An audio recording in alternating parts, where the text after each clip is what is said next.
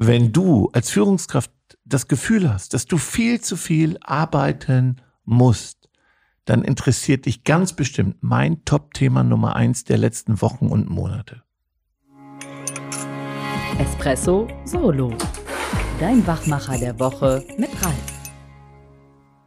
Ja, wenn du Teamleiter bist, Abteilungsleiter, Marktleiter, Standortleiter, Betriebsleiter, Geschäftsführer oder Vorstand und hast das Gefühl, dass du viel zu viel arbeitest, zu viel Aufgaben hast, es ist nicht zu schaffen. Es ist einfach nicht zu schaffen. Sogar daran denkst, Aufgaben mit nach Hause zu nehmen, am Wochenende arbeitest oder einfach nicht abschalten kannst, weil dir wahnsinnig viele Themen durch den Kopf gehen und der Druck steigt, dann leidest du wahrscheinlich auch unter dem Thema Nummer eins, das mich in den letzten Monaten in Coachings und Beratungen in der Zusammenarbeit mit Führungskräften beschäftigt. Das sogenannte Monkey Management. Also nicht Nein sagen können. Zu viel Aufgaben übernehmen, die dich gar nichts angehen, die andere erledigen sollten, vornehmlich deine Mitarbeiter und deine Teamkollegen. Und du kümmerst dich einfach um viel zu viel und erstickst dann in Arbeit. Und dann bist du der Flaschenhals. Vielleicht Kennst du so Situationen? Die Kollegen gehen nach Hause und rufen noch schönen Feierabend und du sitzt noch ein, zwei Stunden länger. Oder fängst sogar eher an, um ja, zu arbeiten, weil es gibt sogar Mitarbeiter, die fragen, äh, du, du wolltest mir doch noch Bescheid sagen. Denkst du bitte noch dran, du wolltest mir noch? Oder du kennst von dir selbst solche Sätze wie, oh, du, da gucke ich nochmal nach, da kümmere ich mich nochmal, da sage ich dir nochmal Bescheid. Oder in Meetings, schreibst du in Meetings selber To-Dos auf, was alles zu tun ist. Krass. Dann ist die Gefahr riesengroß, dass du irgendwann erstickst, verbrennst, keinen Spaß mehr hast, keine Freude mehr an den Aufgaben. Es ist nicht zu schaffen. Du kannst sogar noch mehr arbeiten. Die Arbeit wird nicht weniger. Stell dir nur mal vor, du hast ein kleines Team und jeder übergibt dir jeden Tag 15 Minuten, was das für Auswirkungen hat. Und meine Analyse ist, es sind vor allem Mitarbeiter, also Chefs, die mal Kollegen waren, das ist ganz kritisch und dann auch die Kollegen nicht hängen lassen wollen. Genau die Aufgabe darin sehen, Bescheid zu wissen, alles zu können, zu unterstützen, zu helfen. Dafür ist man doch als Führungskraft heute da. Das wird einem ja auch vermittelt.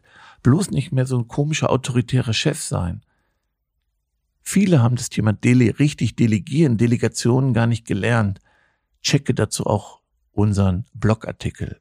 So, wenn du dazugehörst, mein ganz großer Rat. Raus aus dieser Falle. Lerne Nein zu sagen.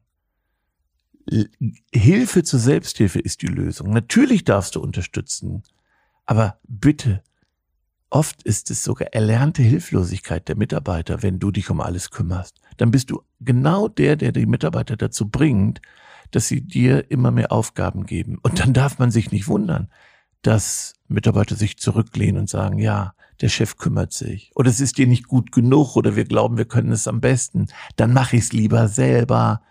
All diese Dinge gilt es jetzt zu reflektieren, um da rauszukommen. Und dann den Mitarbeitern nicht den Affen abnehmen. Dann zu sagen, ich zeig dir, wie es geht und helfe dir oder beobachte oder stärke dir den Rücken, aber ich nehme es dir nicht ab. Nimm anderen die Aufgaben nicht ab. Helfe ihnen, die Aufgaben selbst zu lösen. Und da gibt es ganz viele Regeln dass man eben Mitarbeiter gar nicht richtig anhört, wenn sie nicht vorbereitet sind. Ja, und, und so halbfertige Sachen präsentieren. Allein das sind ja riesige Zeitfresser, wenn man überlegt, da kommt jeden Tag ein Mitarbeiter. Das höre ich übrigens. Jeden Tag klopft einer an der Tür. Nein, jede Stunde klopft jemand an die Tür. Und dann will ich unterstützen und hat eine Frage.